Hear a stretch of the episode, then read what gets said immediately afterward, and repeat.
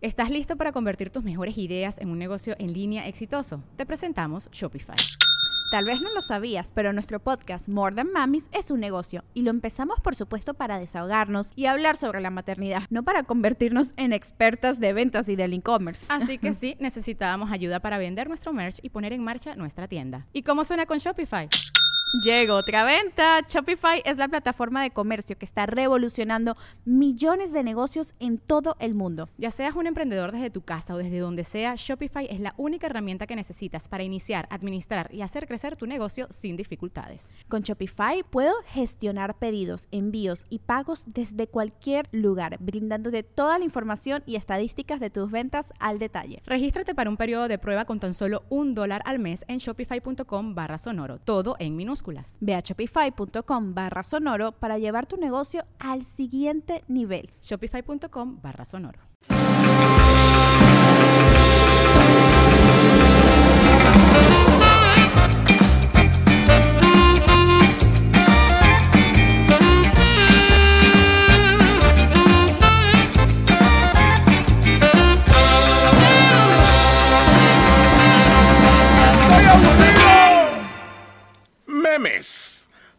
Hemos visto un meme, todos hemos compartido un meme, pero no todos hemos sido reconocidos como autor de un meme.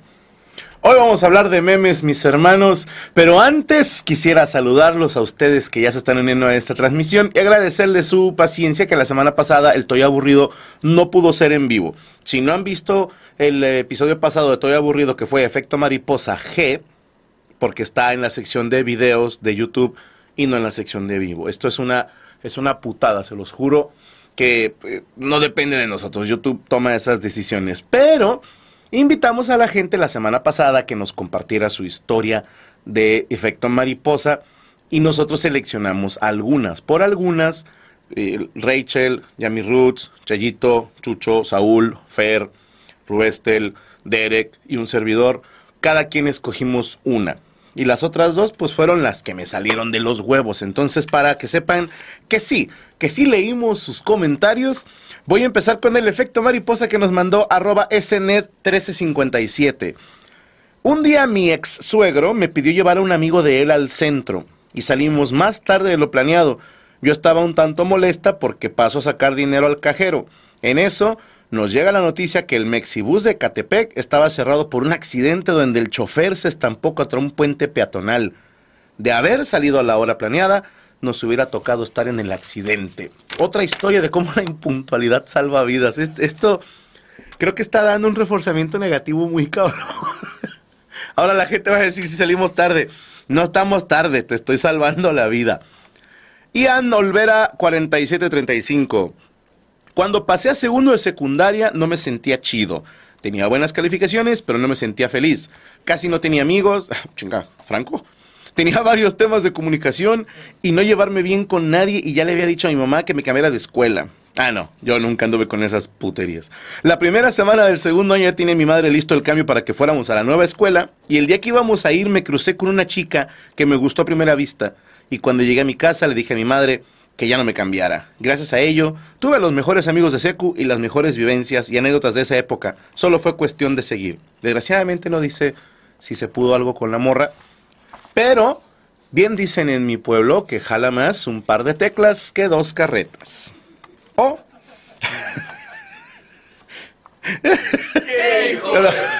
o el culo no solo empuja, también jala. ¡Oh! ¡Esto es freestyle, hija de puta! En fin, vamos con el que sigue. Wicked Blarras, hijo de puta. Wicked Bliss.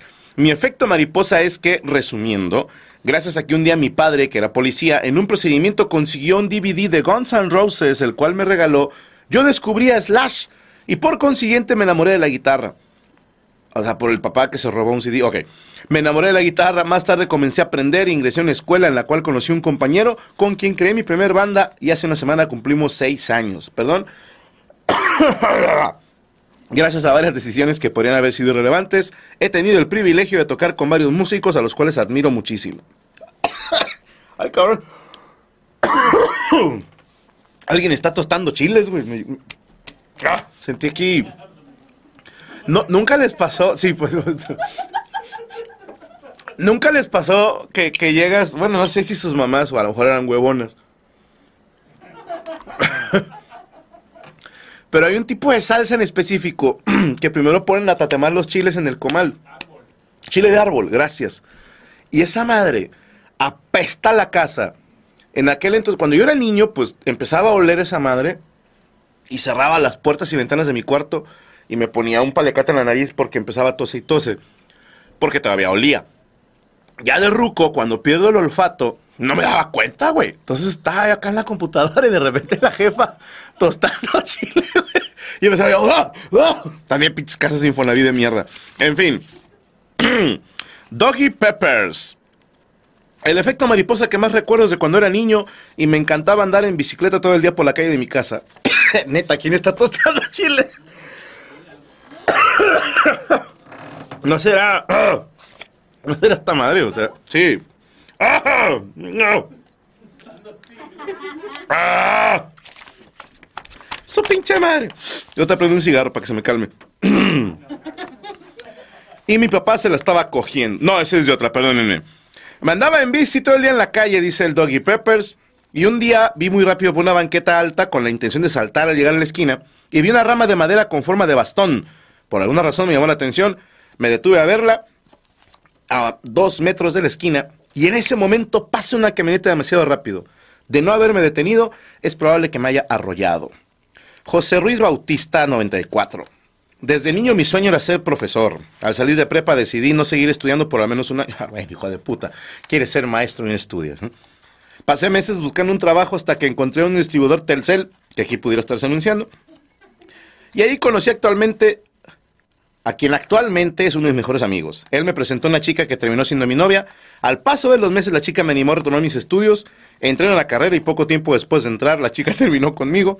Continuó la carrera y nos reencontramos la chica y yo. Nos hicimos amigos y ella trabajaba en una escuela. Tuvo un accidente y un día me pidió ir como suplente a su escuela. Debido a los pocos días que la suplí, me ofrecieron trabajo en materias diferentes. Y después de años, por decidir no continuar mis estudios a salir de prepa, acabé siendo profesor en una preparatoria. Ahí está, niños. No estudien. Ese es el mensaje. Gerardo Moyano. Mi efecto mariposa comienza cuando era pequeño y el hecho de que mis padres crecieron en condiciones precarias en Argentina. Ellos no tuvieron la posibilidad de salir del país hasta que tuvieron más de 40 años. Por ese motivo, ellos nos obligaron tanto a mi hermana como a mí a ir a clases de inglés particular. La idea era abrir nuestras mentes a otras culturas e intentar salir del país. Fui obligado a ir a clases de inglés como por ocho años, y un buen día, cuando estaba en quinto secundaria, una alumna de intercambio de Bélgica vino a mi escuela exactamente a mi salón. Gracias a que mi inglés ya era avanzado, yo era el único chico de mi salón que se podía comunicar fluidamente con ella. Ya me imagino por dónde sabes que va la historia. Pim pam pum.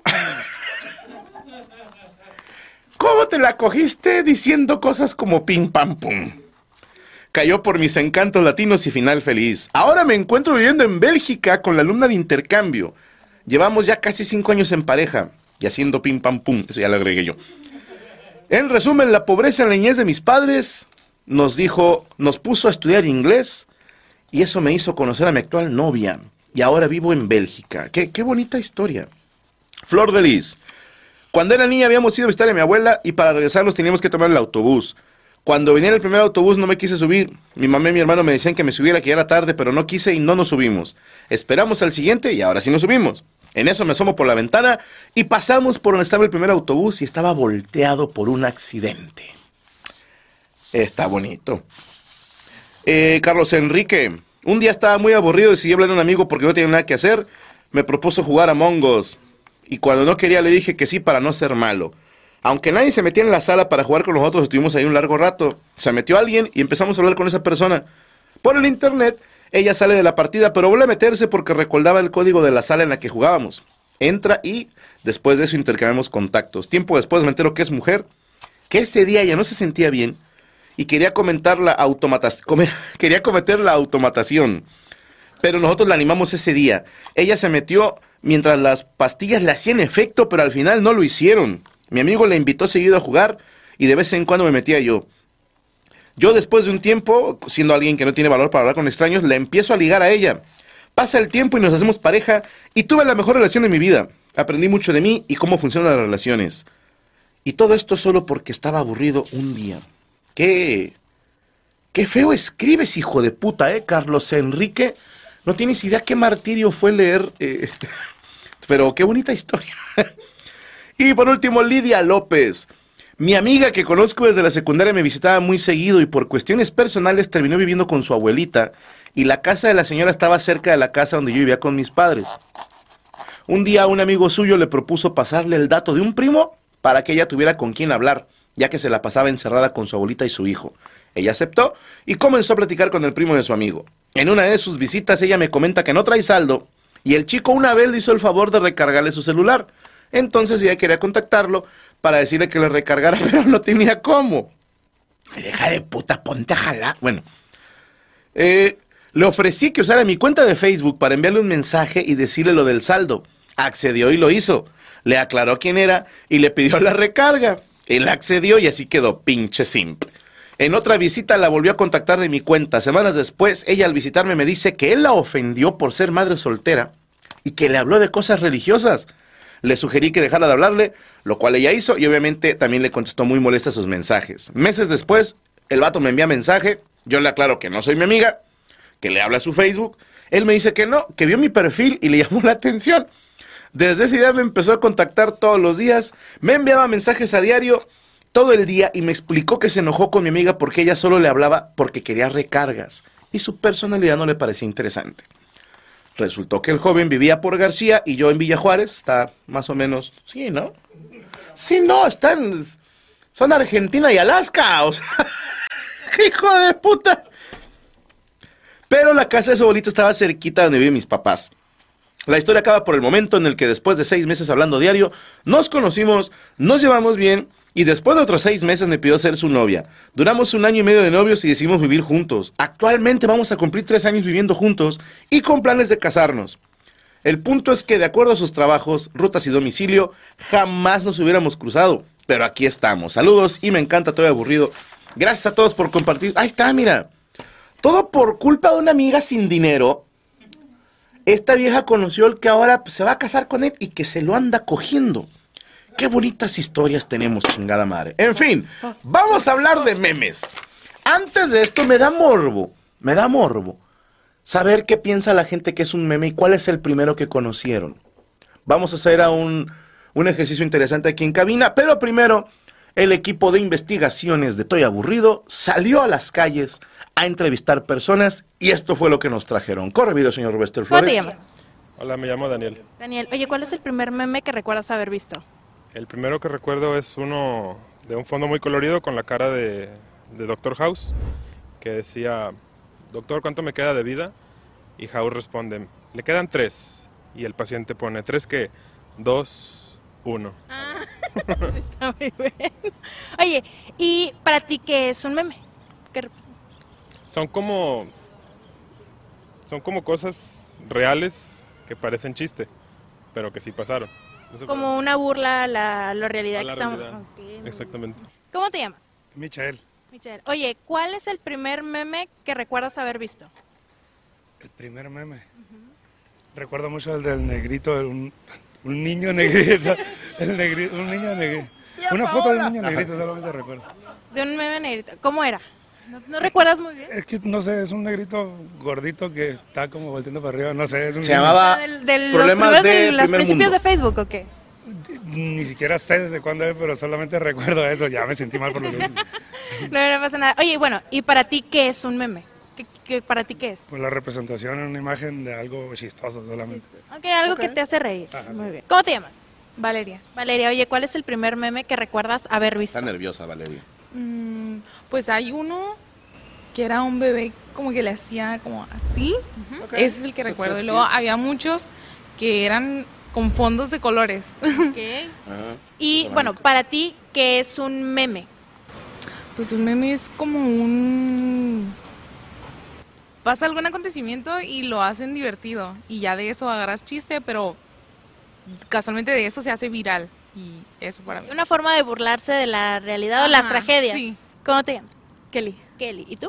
Gerardo. Gerardo. Oigan, ¿cuál es el primer meme que recuerdan haber visto? El de me pongo romántico y te pones mamona. Es todo, Kelly. Está muy bueno. ¿Y tú? Ah, de Franco. Este. De Franco, el de. Ah, se mamó. No, o sea, típico. no, pero de cualquier Ah, ¿en otro meme. Ajá. Pues. Chale. Porque yo me acuerdo nomás de los que tenían como fondito de colores y que eran como monitos y el bigotito así como largo. Fuera de ahí, no se ven a caer las cosas. Con eso me acuerdo del Brian Malasuerte. Brian, mala suerte. Ok, bueno, y para ustedes, ¿qué es un meme? ¿Qué representa un meme? ¿Qué es? O sea, un chistecito, pero no una imagen y ya. Ok, ¿y para ti? Pues sí, o una manera de ver las cosas de una manera chistosa. ¿Cómo te llamas? Marcos, Marcos, oye, ¿cuál es el primer meme que recuerdas haber visto? El primer meme era de todos aquellos que estaban en como dibujados a lápiz, Ok. que era el monito del cereal pero aventando la mesa. De, ¡Ah, me! Bien. Flip card. ¡Sí es cierto! Y bueno, ¿y para ti qué es un meme? Pues actualmente es más como una sátira de lo que pasa actual en, lo, en la realidad. Es nada más burlarte de la realidad y olvidarte un poquito de todo lo que vives. Ok, ¿Cómo te llamas? Hola, me llamo Paloma. Paloma. ¿Y tú? Mario. Mario, oigan, ¿cuál es el primer meme que recuerdan haber visto? Eh, fue cuando estaba en la prepa y era un meme como del de eh, la fábrica de chocolates, el Charlie, ajá, pero del viejito, que tenía como el sombrerito y este, ese, o sea, ese fue, y, y los más viejitos donde era literal el meme de la carita blanca. De tipo de como en la secundaria. Ajá, sí, esos sí eran los, los principales, los principales.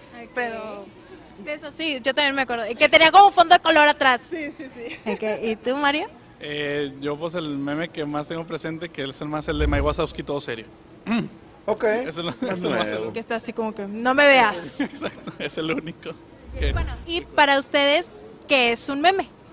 Pues una- un momento de una película, alguna serie o algo por el estilo, pero volverlo lo más gracioso posible para ver cuánto tiempo dura en internet. Ok, muy bien. Paloma. Eh, un meme, pues es un, es un chiste actual, un, chis- un chistorete fácil, rápido y entendible.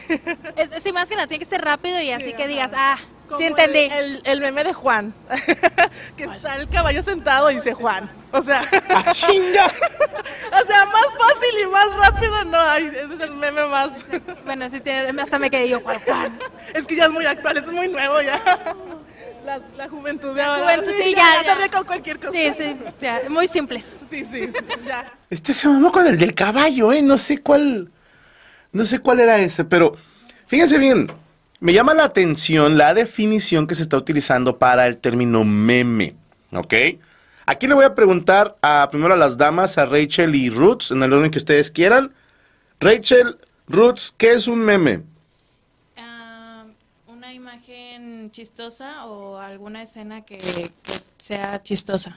Nada más. Una escena, una imagen chistosa, ¿ok? Ruth. Mm, uy.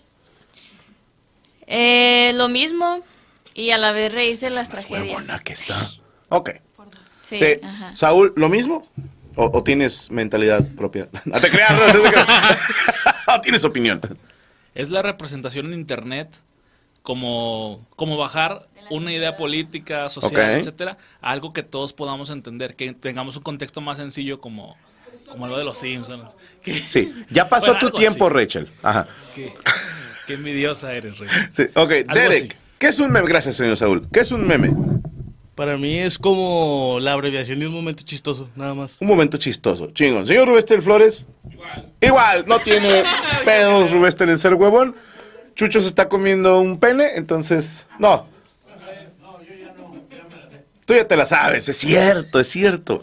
Ahí les va, esto está interesante porque me puse a buscar cuál es el primer meme, ¿ok? ¿Cuál fue el primer meme de la historia? Difícil decidirlo porque habría primero que definir qué es un meme. Pero les voy a mostrar los primeros memes de la historia y después les explico qué es un meme. El primerísimo, el más viejo, tiene 45.500 años. Es una pintura rupestre que está en la cueva de la isla indonesia de Celebes. Y la podemos mostrar, que es un jabalí, ¿no? un marranito, y unas manitas. ¿Ok? Esos son... ¡Qué hijos de puta! Esos son el primer meme. ¿Ok? Y, y lo es. Ahorita les explico por qué. Pero la gente relaciona los memes con los cómics, con una representación cómica. Y dije, a ver, ¿cuál fue el primer cómic? En 1809, Thomas Rollinson empezó los viajes del doctor Syntax, que eran este tipo, eh, ¿la podemos poner por favor? Como de caricaturas, tiras cómicas, sátiras políticas, etcétera, etcétera. Ese es el doctor Syntax. Pero la primer tira cómica es de Bob Fisher, con una que se llamaba The Yellow Kid. Chéquenlo porque está súper creepy, güey. O sea, si tú ves ese pinche squinkle, güey, te cagas. Donde sea que lo veas. Es un niño rata, güey. Vele la cara, tiene hasta bigotitos de rata, güey. Eh, yo, yo si lo veo, ya, o sea, ya se acabó. y aparte tiene los dedos bien ojetes, pero bueno. Esto a la gente en los principios de 1900 pues les mamaba, ¿verdad? Y resulta, mis hermanos, no le quiero romper el corazón a los jóvenes, porque es muy de jóvenes creer, mi generación inventó esto, ¿no? Y no, mis hermanos, hace muchos años que dejamos de inventar cosas. Estamos evolucionando las mismas ideas de siempre, porque hay un meme que todo mundo conoce, que es el expectativa versus realidad. Como crees que te ves, como realmente te ves. Lo que pedí, lo que me trajeron, perro mamado, perro chiquito, etcétera, etcétera. Esa fórmula existe desde 1912. 1912, güey. Ya hace más de 100 años. 101 años, dependiendo de cuándo se publicó. La revista Judge Magazine publicó este chiste gráfico. ¿Cómo crees que te ves? O en la flashlight. Esta chingada no es, no es linterna, flashlight. No, es una foto con flash, perdónenme. ¿Cómo crees que te ves con una foto con flash? ¿Cómo realmente te ves? Ese meme, mis hermanos.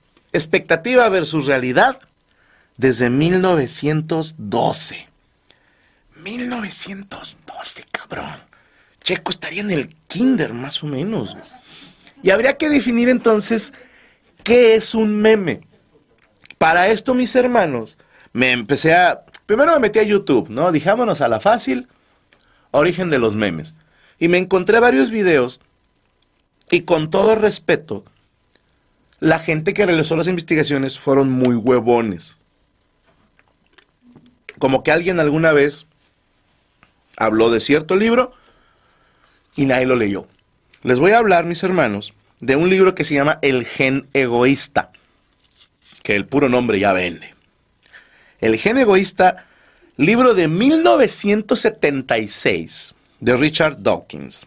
Este señor es un biólogo evolutivo, etólogo, o sea que sabe un chingo sobre delanteros cameruneses, zoólogo y divulgador científico británico muy, hago énfasis, muy, muy fan de Charles Darwin y la teoría evolutiva que él propone de la selección natural.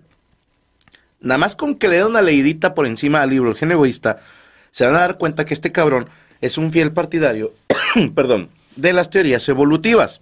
Este señor dice que toda vida evoluciona por la supervivencia diferencial de los entes replicadores.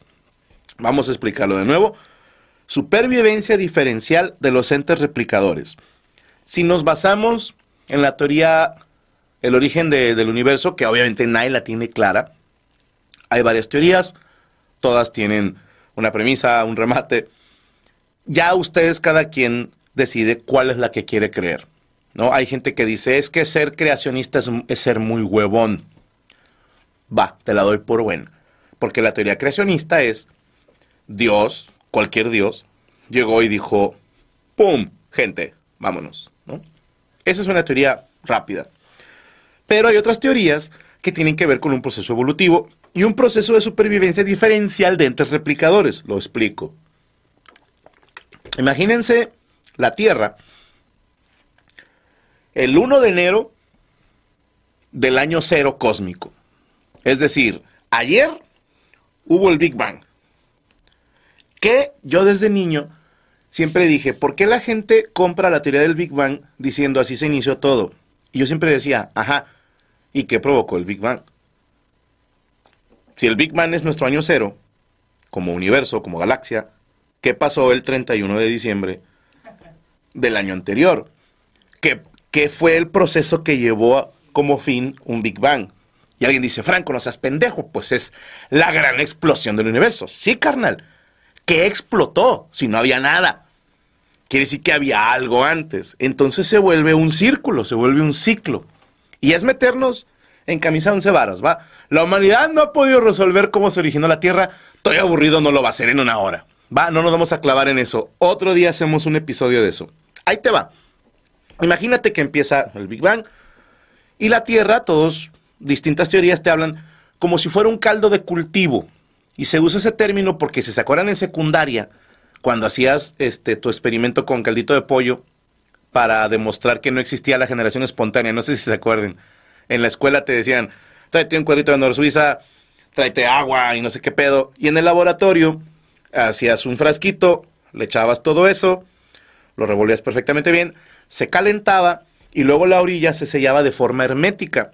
Primero la eh, con fuego, la, la calentabas hasta hacerla estéril, luego ponían la tapa y había una que le ponían cera y luego encima ligas y luego plástico. El caso es de que no entrara nada. Y esa fue la manera en que los científicos de hace un puto hace, no me acuerdo el nombre de quién, dijo, no existe la generación espontánea. ¿Por qué? Porque pasaba una semana y tu caldo de cultivo no tenía nada. Excepto el de mi compañero Mike, que tenía una cucaracha. Y estábamos todos, este güey ya creó vida a partir de nada. Este pendejo no selló bien y se metió una cucaracha a su caldo de cultivo. El caso es que la Tierra era un caldo de cultivo y esta es la parte que es difícil de explicar. De repente aparecen los primeros organismos unicelulares, que ahí es donde empiezan todas las teorías a decir, ajá, ¿cómo? Bueno, sígueme el viaje, ¿ok? Aparecen organismos unicelulares. Y luego un día, dos organismos unicelulares cogieron o chocaron, se fusionaron y se hace un organismo que ya no es unicelular, que ya es multicelular, ¿vale? Y de repente, estos organismos unicelulares y multicelulares empiezan a reproducirse. ¿Cómo? Por medio de la... ¿Cómo se llama cuando se separa uno y se hacen dos? Mitosis. Mitosis. Si eres fan de Sabrina, mitosis es. Hasta ahí la dejo. Bueno, se separa este organismo y salen dos organismos. Y empieza el pedo. Estos dos son hijos de este, o sea, estos dos que salieron de este, o es dos veces el mismo. Y empiezan a multiplicarse un chingo de veces y se generan varias copias de un mismo original. Esta es la teoría de la que habla Richard Dawkins, ¿va? Estos organismos se vuelven después, me está diciendo que se dice pluricelulares. Va, perfecto. Gracias. Estas, estas madres, que ya hay varios que vienen de uno mismo, no son 100% idénticos. Y es donde empieza a hablar Richard Dawkins, de que empieza una supervivencia diferencial. Esto es, una pequeñísima parte ya no es igual. Estas réplicas no son perfectamente igual. Y con el paso del tiempo se van creando distintas variantes de lo que hoy conocemos como normal, como animales, plantas, elementos, etcétera, etcétera. Por poner un ejemplo, vamos a poner a un servidor, ¿ok? Yo vengo de mi padre y de mi madre. Yo soy hijo de Paco y Dora, ¿ok? Entonces tenemos a Paco, a Dora, obviamente cogieron, y de ahí salió papá, ¿ok? Sale Franco. Entonces, dices, yo debería ser mitad Paco, mitad Dora. No lo soy. ¿Por qué? Porque Paco y Dora a su vez descienden de otro papá y mamá. Entonces yo soy una mezcla de la mezcla de mis padres, quien a su vez son una mezcla de sus padres y así nos vamos hasta que yo soy una millonésima parte o copia de un cabrón que existió hace un putazo de años. ¿Sí me explico por dónde va el tiro? Es, hay, hay algo, no voy a clavar mucho en, en genética porque Mendel me lo prohíbe, pero si bien hay rasgos característicos de una familia, tú no eres igual a tus papás. Y, y si lo vemos con los hermanos, vienen del mismo papá y mamá, y excepto el caso de los gemelos idénticos, no son iguales. ¿Ok? Incluso si has conocido gemelos idénticos, no son iguales. Siempre hay algo que los caracteriza. A veces es un lunarcito, A veces es su forma de ser, a veces es el tono de voz. Siempre hay algo que te hace único. A esto se refiere Richard Dawkins. De acuerdo con distintos autores, no nada más este cabrón, los seres humanos compartimos 99.9% de ADN. 99.9% con el resto de la humanidad. Solo un 1% nos distingue del resto. Para que se den una idea, compartimos 96% de ADN con los chimpancés. Hay gente como Cristian Mesa que comparte 97-98. Pero... Pero, e incluso entre seres humanos, nos parecemos 99.9%. ¿Y esto qué quiere decir? Que tenemos un cuerpo muy parecido, no igual, ¿ok? Si te pones, a ver, sí, vas, a decir, no mames, Henry Cavill y yo no nos parecemos en ni madre. No, Henry Cavill y yo nos parecemos en un 99.9%. I'm Victoria Cash. Thanks for calling the Hotline. If you feel like you do the same thing every day, press 1. If you're ready to have some serious fun for the chance to redeem some serious prizes, press 2. We heard you loud and clear. So go to LuckyLandSlots.com right now and play over 100 social casino-style games for free. Get lucky today at LuckyLandSlots.com. Available to players in the U.S., excluding Washington and Michigan. No purchase necessary. VGW Group. Void where prohibited by law. 18 plus. Terms and conditions apply. ¿Estás listo para convertir tus mejores ideas en un negocio en línea exitoso? Te presentamos Shopify. Tal vez no lo sabías, pero nuestro podcast More Than Mamis es un negocio y lo empezamos por supuesto para desahogarnos y hablar sobre la maternidad, no para convertirnos en expertas de ventas y del e-commerce. Así que sí, necesitábamos ayuda para vender nuestro merch y poner en marcha nuestra tienda. ¿Y cómo suena con Shopify? Llegó otra venta. Shopify es la plataforma de comercio que está revolucionando millones de negocios en todo el mundo. Ya seas un emprendedor desde tu casa o desde donde sea, Shopify es la única herramienta que necesitas para iniciar, administrar y hacer crecer tu negocio sin dificultades. Con Shopify puedo gestionar pedidos, envíos y pagos desde cualquier lugar, brindándote toda la información y estadísticas de tus ventas al detalle. Regístrate para un periodo de prueba con tan solo un dólar al mes en shopify.com barra sonoro, todo en minúsculas. Ve a shopify.com barra sonoro para llevar tu negocio al siguiente nivel. Shopify.com barra sonoro.